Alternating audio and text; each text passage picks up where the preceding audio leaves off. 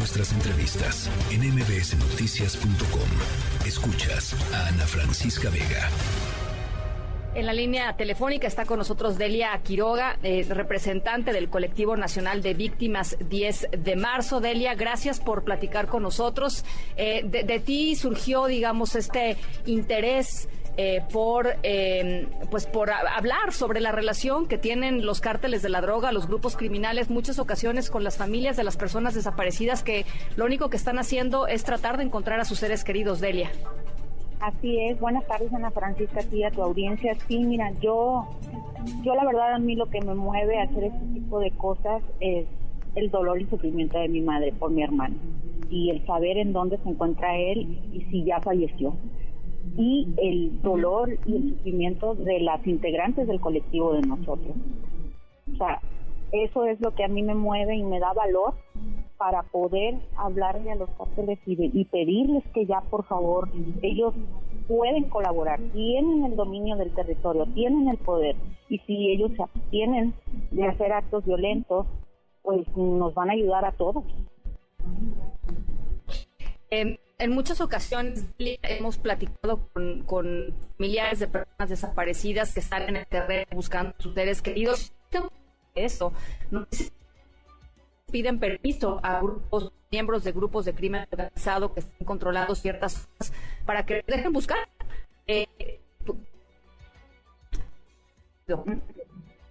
bueno.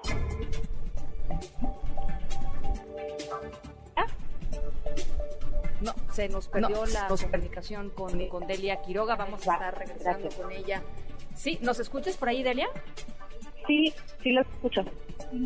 Sí, te, decía que si nos puedes platicar un poco cuál ha sido la experiencia contigo en el sentido de, eh, pues esto, tener que pedir permiso en algunas ocasiones eh, eh, explícita o implícitamente a, miembros del crimen organizado para poder seguir buscando a tus familiares, Delia. Pues mira, nosotros desde que pedimos el permiso para ir a Matamoros no hemos recibido ningún tipo de agresión.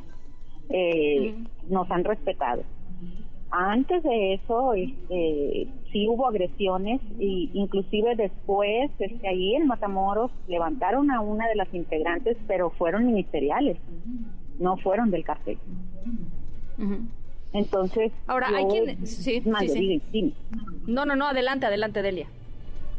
Lo que hemos visto nosotros es que sí los podemos sensibilizar, sí escuchan ellos también tienen sus propios problemas. Entonces, en base a eso y recordarles que podemos llevar relaciones amistosas entre nosotros sin violencia, pues es que yo me atrevo, ¿verdad?, a hacer este llamado y el nombre de mi mamá. Eh, bueno, eh, nos estás, te nos estás cortando, eh, Delia.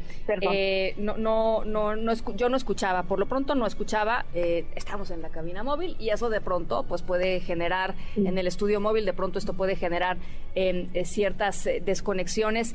Em, ¿Qué opinas, Delia, de quienes dicen, pues qué bueno que puedan de, alguna manera tener estos acuerdos con los grupos de crimen organizado, pero lo que la, lo que realmente tendría que suceder es que el Estado tendría que garantizar las seguridad y la integridad territorial de muchísimos lugares en donde se están buscando a los desaparecidos, Delia.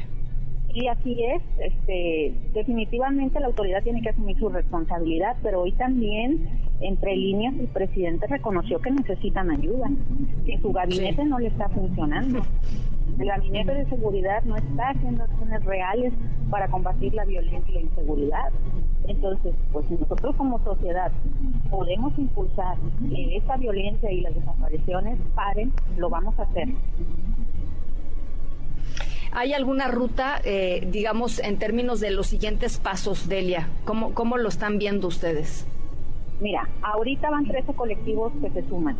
Les vamos a dar 15 días a los líderes de los cárteles para que nos contesten. Si ellos no nos contestan, vamos a ir a buscarlos, estado por estado, hasta poder platicar con ellos y sensibilizarlos. ¿Tienen miedo, Delia? sí, pero también tengo miedo a no saber qué pasó con nuestros familiares y morir sin saber.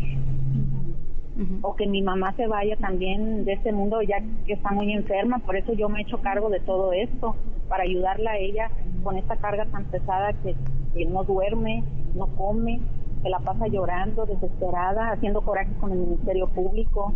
Entonces, todo eso me ha motivado a, a, tratar de buscar una solución. Y si el gobierno no me ayuda, pues yo voy a buscar la ayuda de quien tenga que buscarla para resolver este problema. Y hay gente que me apoya, hay gente que está de acuerdo con lo que estamos haciendo.